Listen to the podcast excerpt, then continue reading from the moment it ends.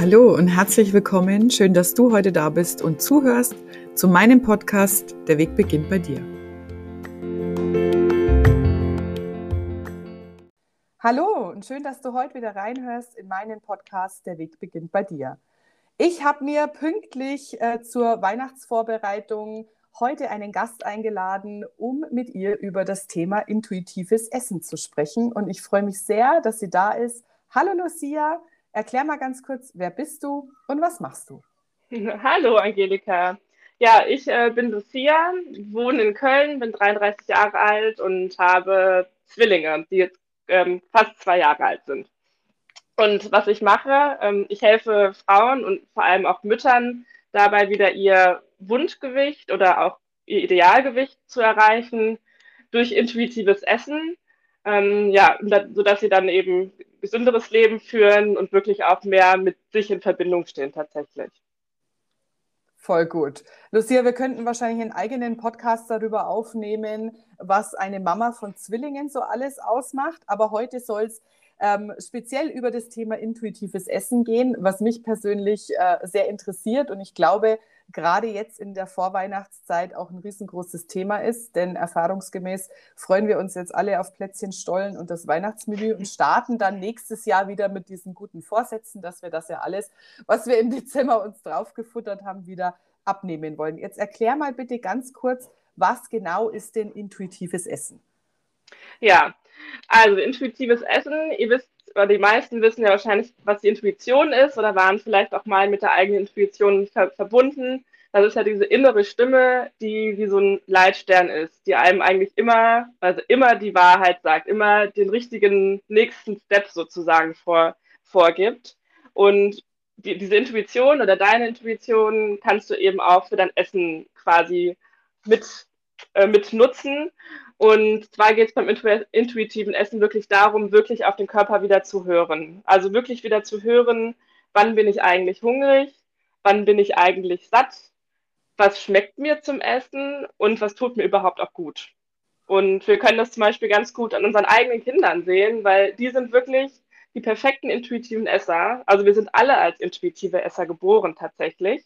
Aber im Laufe des Lebens haben die meisten von uns diesen Zugang dazu eben wieder äh, verloren durch äußere Umstände, durch zum Beispiel unsere Eltern, die gesagt haben, ist dein Teller leer, sonst wird das Wetter morgen schlecht oder hm, Schokolade ist schlecht und der Apfel ist gut. Das sind ja auch Bewertungen tatsächlich nur.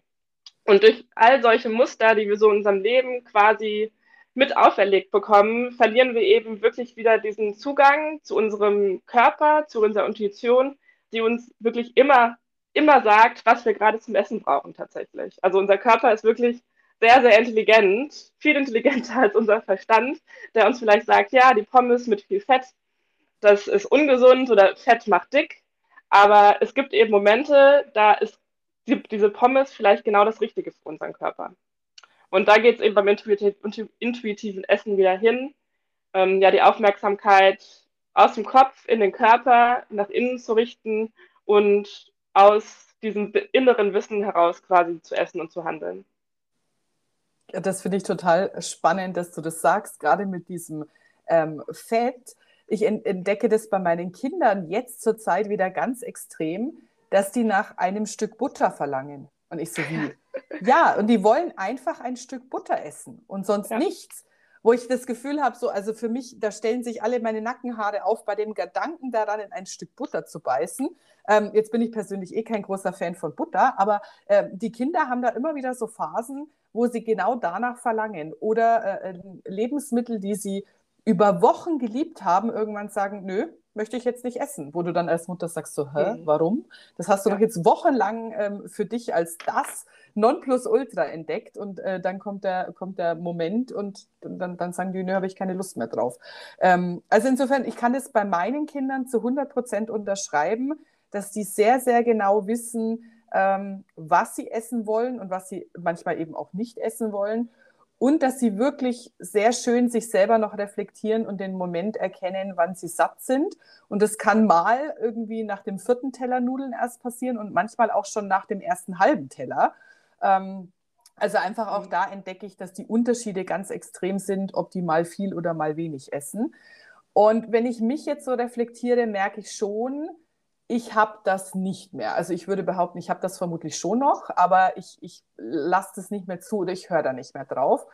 Und ähm, wie du das vorher gesagt hast, mit dem ja, ess dein Teller leer, sonst wird das Wetter schön. Äh, den Spruch kenne ich natürlich, wobei ich nicht glaube, dass das bei mir in der Kindheit so wahnsinnig ausschlaggebend war, aber viel dieses Thema, ähm, wir wollen ja nichts wegschmeißen. Also Dinge auch nicht ähm, verschwenden, Lebensmittel nicht verschwenden ähm, und, und dass, dass Nahrung kostbar ist. Und deswegen habe ich zum Beispiel ganz oft das Gefühl, auch den Teller meiner Kinder noch essen zu müssen, obwohl ich das wahrscheinlich für mich zum Sättigungsgefühl gar nicht mehr bräuchte. Also dabei erwische ich mich zum Beispiel ganz oft, dass ich das Gefühl habe, ich will das jetzt nicht wegschmeißen. Ja. Also das haben, glaube ich, ganz viele. Ich kenne das bis zu einem gewissen Grad auch. Und ähm, was ich dann immer gerne sage, ist, dein Körper ist aber kein Abfalleimer. Dein Körper ist kein Mülleimer. Nur, also wenn du das nicht brauchst und nicht willst, dann tust du dir ja nichts Gutes damit, das, das, in, also das zu essen tatsächlich. Dann schmeiß es doch lieber weg, weil es ist genauso äh, verschwendet, wenn du es isst tatsächlich. Ja, ja, absolut. Das ist was, wo, wo auch meine, meine Sichtweise auf die Dinge ähm, sich definitiv verändern darf. Ähm, erklär mir doch noch ganz kurz, was ist denn der Unterschied zwischen intuitivem Essen und einer Diät? Denn jetzt hast du vorher schon gesagt, es geht am Ende schon ja darum, ähm, mein, mein Wunsch oder mein Idealgewicht zu erreichen, aber gleichzeitig ja wirklich auch darum, alles aufzunehmen, was ich brauche und da wieder intuitiv auf meinen Körper zu hören. Also wo ist denn da der Unterschied? Hm. Also intuitives Essen ist tatsächlich das Gegenteil von der Diät, weil beim intuitiven Essen gibt es es gibt keine Regeln, nach denen du lebst. Es gibt keinen Verzicht. Du darfst wirklich alles essen, was du willst. Du darfst essen, wann du willst. Und du darfst essen, wie viel du willst. Und das sage ich eben wirklich immer wieder. Da wieder in dieses Vertrauen reinzugehen, dass dein Körper ganz genau weiß, wann, wie viel und was er zum Essen braucht. Und du eben kein, kein schlechtes Gewissen haben musst, du auf nichts verzichten musst, aber eben ähm, wirklich, ja, also ich, ich habe so, so ein paar Prinzipien, nach denen ich dieses intuitive Essen gegliedert habe. Also wirklich dieses langsam und achtsam Essen. Das ist eben auch das, was viele Menschen in der heutigen Zeit verlernt haben oder eben nicht mehr, nicht mehr anwenden, weil sie dann irgendwie doch noch am Handy sind oder Kinder hier, Musik, Fernseher, whatever. Ähm, das ist so das eine, wirklich, weil du dann, wenn du langsam und achtsam isst, wirklich auch erst wirklich spüren kannst, wenn du satt bist oder wenn es dir vielleicht auch gar nicht gut tut. Dann essen, wenn du Hunger hast und aufhören, wenn du satt bist. Das ist so das zweite Prinzip, nachdem ich ähm, das intuitive Essen quasi glieder. Das machen eben auch viele nicht mehr. Die wenigsten warten darauf, bis sie wirklich Hunger haben. Und die wenigsten hören wirklich auf, wenn der Körper genug hat. Die essen dann ganz automatisch zum Beispiel den Teller leer. Oder holen sich eine zweite Portion, weil es so lecker war. Und das dritte Prinzip ist ähm, wirklich zu essen, was einem gut tut und was einem schmeckt. Und da sind wir ja dann auch schon wieder im Gegensatz zu einer Diät, weil bei der Di Diät ist ganz oft, keine Ahnung, dieses klassische Beispiel Kohlsuppendiät. Vielleicht magst du gar keinen Kohl. Warum sollst du dann irgendwie über mehrere Tage hinweg Kohlsuppe essen, wenn es dir vielleicht nicht gut tut und vor allem auch überhaupt nicht schmeckt? Ähm, genau, und wirklich, also intuitives Essen ist tatsächlich das Gegenteil von Diät, weil es eben keine Regeln gibt. Und vielleicht noch ganz kurz dazu, was vielleicht noch wichtig ist zu sagen. Also meine Coachings richten sich immer nach diesem Prinzip 95% Mindset und 5% Strategie. Also 5% Strategie heißt, okay, du darfst dich schon damit beschäftigen, was ist gesunde Ernährung, was braucht mein Körper. Wobei ich sage, die meisten wissen das eigentlich. Die meisten wissen, es ist wichtig, viel Gemüse zu essen, viel Obst zu essen, ähm, gesunde Fette zu sich zu nehmen, komplexe Kohlenhydrate im Sinne von Vollkornprodukten zum Beispiel. Das wissen die meisten tatsächlich. Die Frage ist nur, warum wissen wir so viel und warum handeln wir so wenig? Und da kommt eben diese 95% Mindset ins Spiel, weil die letztendlich ausschlaggebend sind dafür, wie du tatsächlich handelst. Genau. Ja, das deckt sich äh, sehr stark auch mit meinem Coaching, obwohl es um ein komplett anderes Thema geht. Ähm, aber da ist es genauso. Also in den meisten Fällen wissen wir sehr genau, was wir wollen und wie wir das wollen und wann wir das wollen.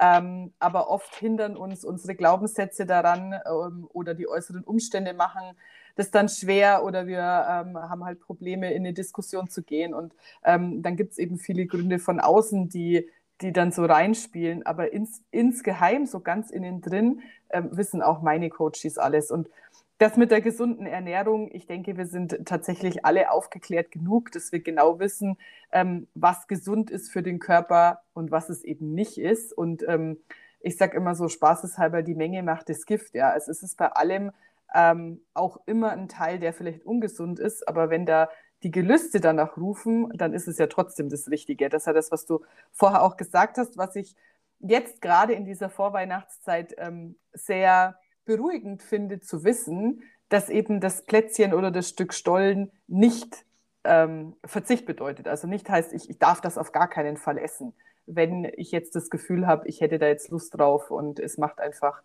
ähm, jetzt auch Sinn. Ja. Ja, ja Essen, Essen per se ist ja auch was höchst Emotionales. Also schon seit Geburt an, äh, die Milch aus der Brust äh, war, war, damals ja auch schon nicht nur irgendwie um, ein, um den Hunger zu stillen, sondern auch um Nähe zu suchen und so weiter. Also es ist per se was höchst Emotionales. Von daher, natürlich ist es okay, mal den Christstollen zu essen, wenn man gerade auch keinen Hunger hat, weil den gibt es eben nur einmal im Jahr. Aber wie du eben schon sagst, die Frage ist immer, wie viel muss es dann davon sein? Reicht dann nicht auch einfach ein kleines Stück, ganz langsam und achtsam und dann, ja, dann ist gut. Ja. Jetzt hast du gerade schon was gesagt, was mich zu meiner nächsten Frage bringt. Ähm, diese Struktur, die du aufbaust, die startet mit langsam und achtsam Essen und Essen, was du möchtest und worauf du Lust hast. Ähm, das kommt jetzt für mich gefühlt so ein bisschen in Kollision mit Muttersein oder Mutterwerden.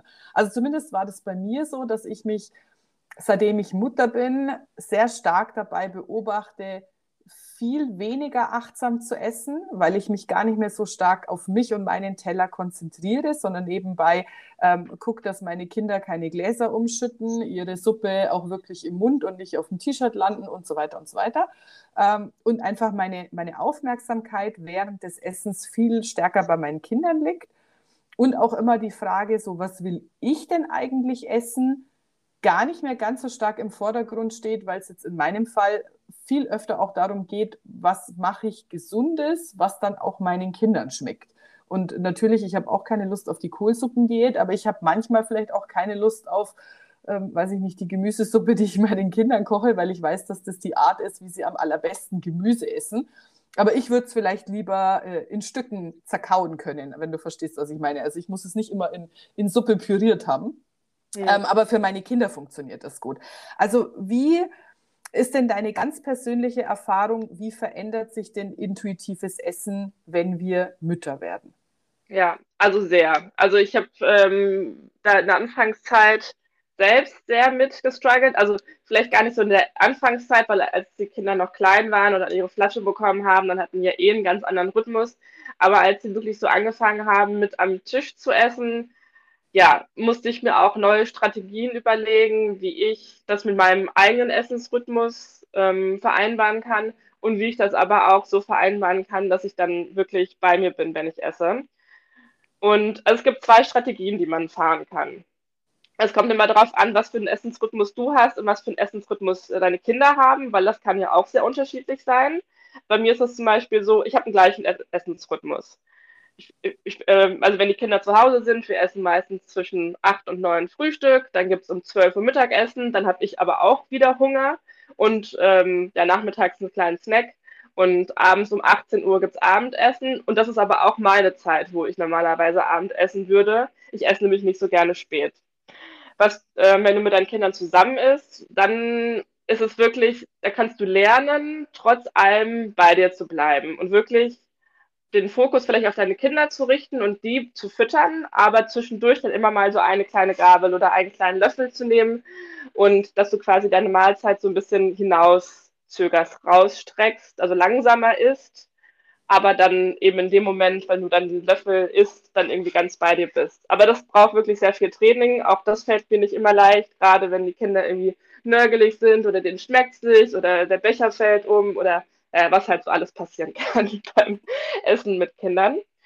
Ähm, aber man kann das lernen, wirklich trotz allem bei sich zu bleiben. Also ich habe zum Beispiel auch eine Zeit lang immer ähm, ein Post-it neben mir gehabt auf dem Tisch, wo irgendwie draufsteht, ich bin voll und ganz bei mir beim Essen.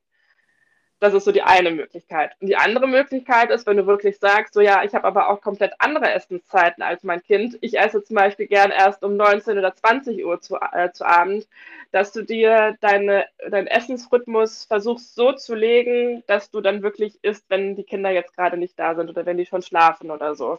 Auch, auch das dauert ein bisschen, da reinzukommen, wirklich erstmal zu verstehen, wann habe ich eigentlich Hunger, wie ist mein Essensrhythmus und wie kann ich das mit meinen Kindern dann vereinbaren, dass ich erst esse, wenn die Kinder zum Beispiel schlafen oder so. Und dann zwischendrin vielleicht nur einen kleinen Snack zu sich zu nehmen. Genau.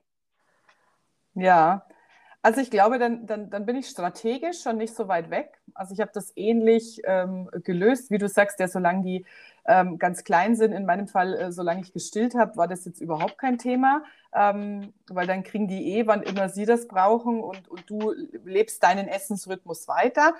Und dann habe ich aber schnell festgestellt, als meine Kinder angefangen haben ähm, mitzuessen und wir hatten faktisch keine wirkliche Beikostphase, also sie haben relativ schnell einfach bei uns am Tisch mitgegessen. So Brei war nie so ein Thema. Ähm, dass meine Kinder und mein Mann zum Beispiel morgens mit Müsli in den Tag starten und ich habe das eine Zeit lang mitgemacht und habe relativ schnell festgestellt, dass das für mich gar nicht geht. Also mhm. erstens war mir das einfach zu früh. Ich stehe nicht morgens auf und habe um sieben Lust auf Müsli. Das war mir also in dem Fall sehr schnell klar, weil ich wirklich so, ein, so, ein, so eine Aversion dagegen entwickelt habe und gedacht habe, so, oh Gott, ich kann dieses, diese kalte Milch mit diesem, äh, das geht gar nicht. Und ähm, ja, wir haben dann eine Lösung gefunden zu sagen, okay, Frühstück machen die drei zusammen, mein Mann und die Kinder und ich frühstücke später, wenn die aus dem Haus sind. Und das ist tatsächlich so meine ähm, Mahlzeit am Tag, wo ich wirklich auch ganz entspannt das essen kann, worauf ich Lust habe. Und das ist jeden Tag anders. Also ich habe mal Lust auf ein warmes Porridge und mal aber auch Lust irgendwie auf ein, auf ein Rührei, also auf was Herzhaftes. Und da kann ich mich fokussieren und wirklich auch entspannt hinsetzen und ganz in Ruhe essen. Und äh, abends, wenn wir zusammen essen, ist tatsächlich viel stärker der Fokus auf den, auf den Kindern, also auch bei der Frage, was wir zusammen essen.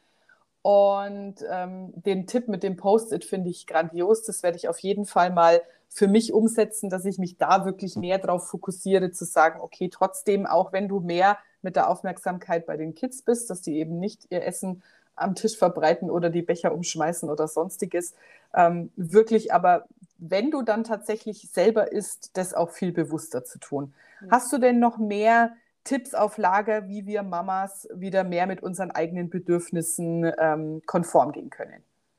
Ja, also das ist tatsächlich ein Thema, da bin ich gerade selbst daran, das äh, zu, zu, zu lernen oder wie mehr zu integrieren. Also jetzt irgendwie gerade mit, mit zwei Kindern, also zwei kleinen Kindern und durch Corona habe ich jetzt ja, dieses Jahr, so Mitte dieses Jahr auch einfach wirklich gemerkt, dass ich mir da wahrscheinlich viel früher hätte irgendwie Hilfe holen sollen oder mir Unterstützung suchen sollen oder auch einfach mal mir mehr Zeit für mich nehmen sollen.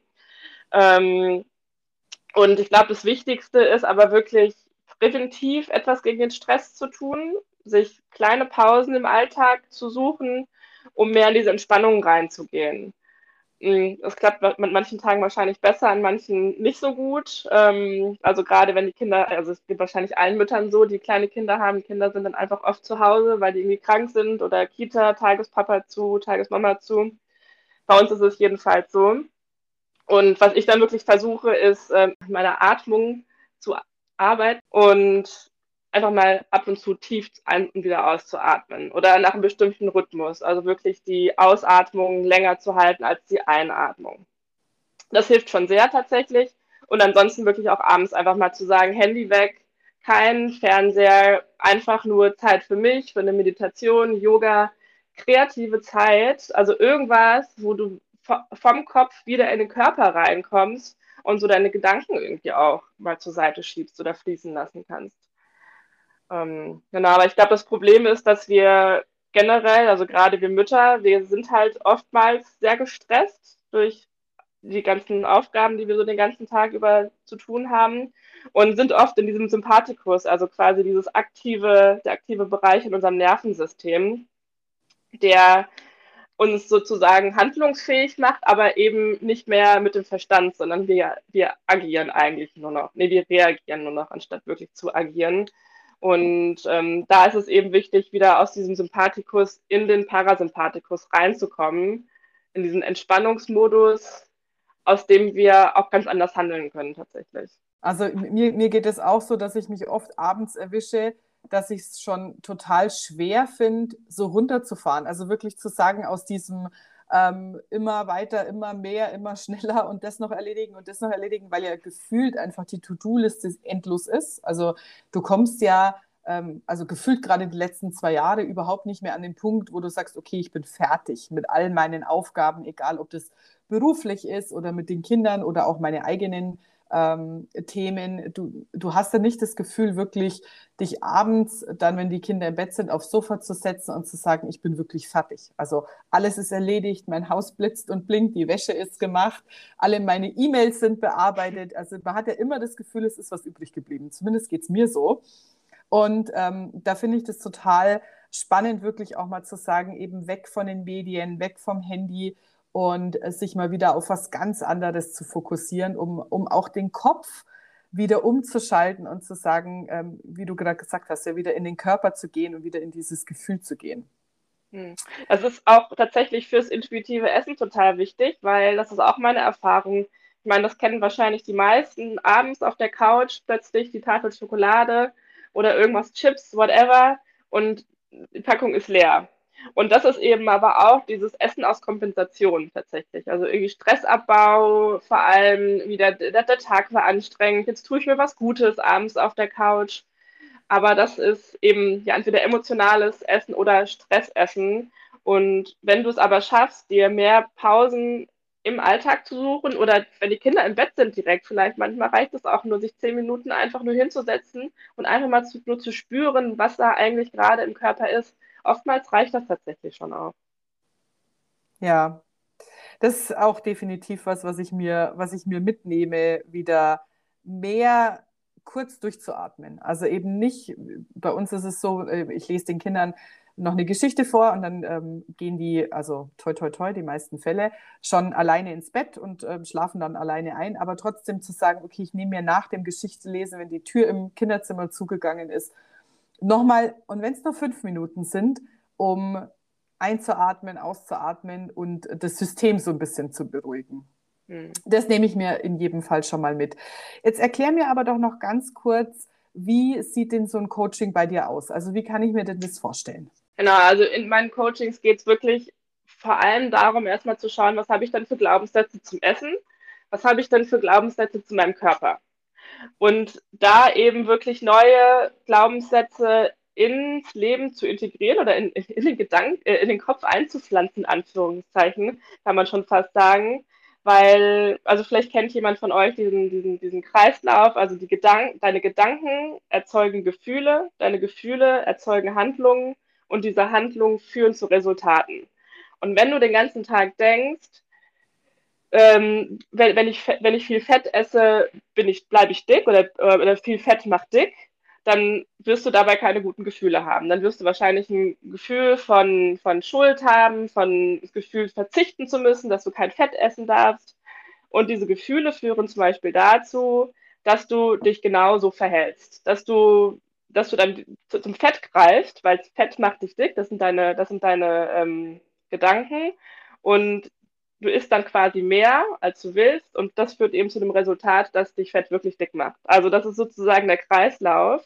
Und da gehen wir wirklich rein, dass wir andere Gedanken, also dass du anfängst, andere Gedanken zu denken, um andere Gefühle zu haben, um anders zu handeln und letztendlich auch ein neues Resultat zu haben.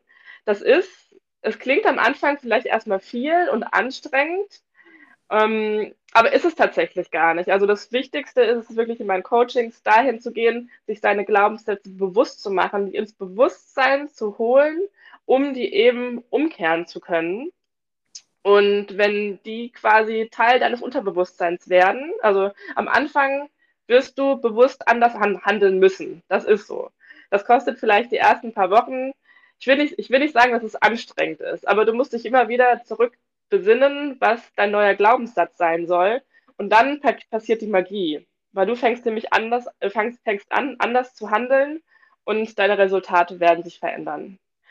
Und mir ist es vielleicht auch nochmal ganz wichtig zu sagen, also ich rede zwar immer vom Wunschgewicht und vom Idealgewicht, aber letztendlich geht es gar nicht ums Gewicht, sondern es geht wirklich darum, fühlst du dich wohl in deinem Körper? Und du darfst jetzt schon dich wohl in deinem Körper fühlen, weil erst dann kann sich etwas verändern tatsächlich. Ja, das ist auch ein total spannender Ansatz, den du gerade beschrieben hast ähm, den ich jetzt aus meinen Coachings auch so kenne. Also ähm, ich benutze sehr gerne auch eine Methode, äh, die, die nennt sich Teufelskreislauf, Engelskreislauf, wo du eben genau das tust, aus einem Teufelskreislauf, also aus diesen negativen Glaubenssätzen, was Positives zu machen, dass dich eben äh, automatisch dieser Engel begleitet, der, der dir hilft, vorwärts zu kommen. Und dass es eben nicht diese Abwärtsspirale ist, sondern aus genau dem gleichen Grundsatz heraus, was Positives, das dich nach oben bringt. Ähm, insofern, das ist ein sehr, sehr, sehr, sehr spannender Gedanke zu sagen, du musst eben erstmal gedanklich was verändern und das verändert automatisch schon viel in deinen Handlungen. Und dass es eben nicht andersrum ist. Du musst nicht erst deine Handlungen verändern und dann glaubst du auch was anderes. Ja. Ja. ja. ja das ist das Problem auch in vielen in Diäten. Also es, es, es, wird einfach falsch gehandelt. Also du musst einfach woanders ansetzen weil es, es beginnt nicht bei der Handlung. Es ist, es ist, also ich meine, die meisten, die schon mal eine Diät gemacht haben oder versucht haben, irgendwie ihr Gewicht zu reduzieren, es ist mit wahnsinnig viel Disziplin, mit viel Aufwand, mit viel Kampf einfach verbunden. Und das muss es halt nicht sein. Wenn du eben früher ansetzt und erstmal guckst, okay, was denke ich denn eigentlich über meinen Körper? Was denke ich denn eigentlich über Essen? Und es macht einen Unterschied, ob du denkst, Fett macht mich dick oder wenn du denkst, Fett macht mich schlank. Es macht einen Unterschied. Das wird zu anderen Resultaten führen. Ja. Wie kam das denn dazu, dass du Coach in diesem Bereich geworden bist? Hm. Also ich habe schon eine tatsächlich sehr lange Vergangenheit mit Essen. Also es hat, glaube ich, so meine Spätpubertät mit starker, also es war schon nach meiner Pubertät eigentlich, also wirklich so mit starker Akne angefangen, wo ich dann auch zu allen möglichen Hautärzten, Ärzten gerannt bin und die mir dann wirklich so diese harten Chemiekeulen gegeben haben. Ähm, ich habe Oacutan oder wie das alles heißt, also wirklich diese richtig krassen Medikamente. Äh, aber niemand wirklich mal da gefragt hat, okay, woher kommt denn eigentlich die Akne? Bis ich irgendwann dann mal herausgefunden habe, dass es bei mir tatsächlich durch Milchprodukte größtenteils ist. Also dass bei vielen, glaube ich, so die, die, die Akne haben, dass Milchprodukte einfach ähm, ja, dazu führen kann. Und so, das war so der erste Schritt, wo ich dann so gemerkt habe, so, okay, was kann ich eigentlich in meiner Ernährung verändern? Interessant. Aber es war bis dato immer so, okay, ich darf keine Milchprodukte essen wegen meiner Haut. Es war nie so dieses innerliche, also mittlerweile ist es bei mir so, ich will keine Milchprodukte essen, weil ich weiß, dass es meiner Haut nicht gut tut. Und dann so die richtigen Berührungspunkte, aber mit intuitivem Essen hatte ich ja, so mit 26, 27, da war so die Anfangszeit von, oder meine Anfangszeit von Instagram mit den ganzen Fitnessmodels und alle mit diesen tollen Vorher-Nachher-Bildern. Und ich mir so dachte, so, hey, das möchte ich auch gerne haben. Habe dann zu dem Zeitpunkt irgendwie auch mehr Sport gemacht, mich versucht, noch gesünder zu ernähren, irgendwie so alles richtig zu machen. Und was ist passiert? Ich hatte abends immer Essanfälle und dachte, dann wieder die Schuld bei mir gesucht und dachte mir dann so, ja, jetzt bin ich nicht diszipliniert genug, jetzt muss ich noch mehr Sport machen, jetzt muss ich noch gesünder essen. Und es war wirklich so ein kompletter Teufelskreislauf. Man muss dazu sagen, ich hatte die ganze Zeit über eine, eine, eine Top-Figur gehabt, nur meine Wahrnehmung hat sich geändert. Plötzlich dachte ich, ich wäre zu dick oder plötzlich dachte ich, ich habe eben nicht die Figur, die man auf Instagram sieht. Und so fing das dann an, wirklich äh, ja, bis, bis zu dem Punkt, bis ich eine richtige Essstörung entwickelt habe, also Binge-Eating. Ähm, also Binge-Eating heißt wirklich so große Mengen an Essen in sich reinzuschaufeln und dann aber eben nicht wie bei der Bulimie das wieder, ähm, ja, wieder loszuwerden, sondern wirklich äh, dann einfach ja, inne zu behalten. Und da habe ich mir dann irgendwann gedacht, so, okay, was, was, was läuft hier eigentlich gerade schief? und habe dann wirklich mal so hinter, versucht zu hinterfragen, wie ich denn da überhaupt reingerutscht bin. Also das ist natürlich sehr komplex und da sind viele Sachen mit reingespielt. Äh, reingespielt. Zum anderen auch, ähm, dass ich meine Emotionen damit kompensiert habe, aber eben auch diese Glaubenssätze, dass ich plötzlich dachte, ich sei zu dick.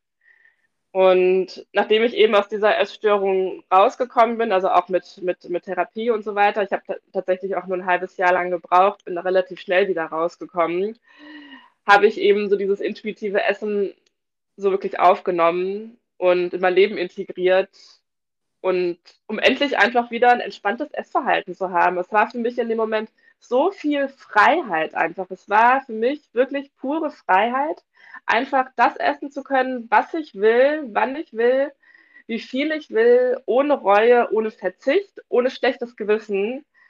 Und ja, und dieses, dieses Wissen möchte ich einfach unbedingt weitergeben, weil ich weiß, dass das ganz viele Frauen haben. Also egal, ob die jetzt eine Diätvergangenheit haben, ob sie mit emotionalem Essen zu kämpfen haben, ob sie mit Stressessen zu kämpfen haben oder ob sie auch einfach nur unzufrieden mit ihrem Körper sind.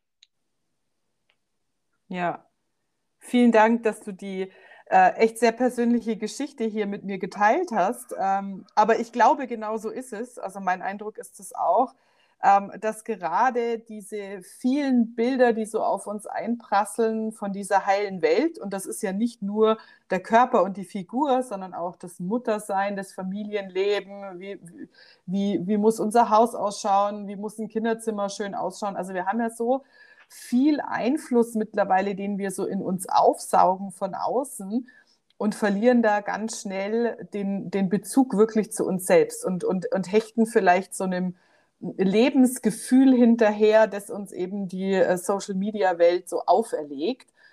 Insofern, also vielen Dank für deine ähm, eigene Geschichte und noch mehr vielen Dank, dass du diesen Weg einschlägst und sagst, ich möchte da einfach gerne helfen und vielen Frauen aus diesem negativen Kreislauf auch raushelfen. Und das bringt mich auch schon zu meiner letzten Frage, Lucia. Was ist denn noch so dein Top-Tipp an alle meine Hörerinnen da draußen zum Thema intuitiven Essen? Hm.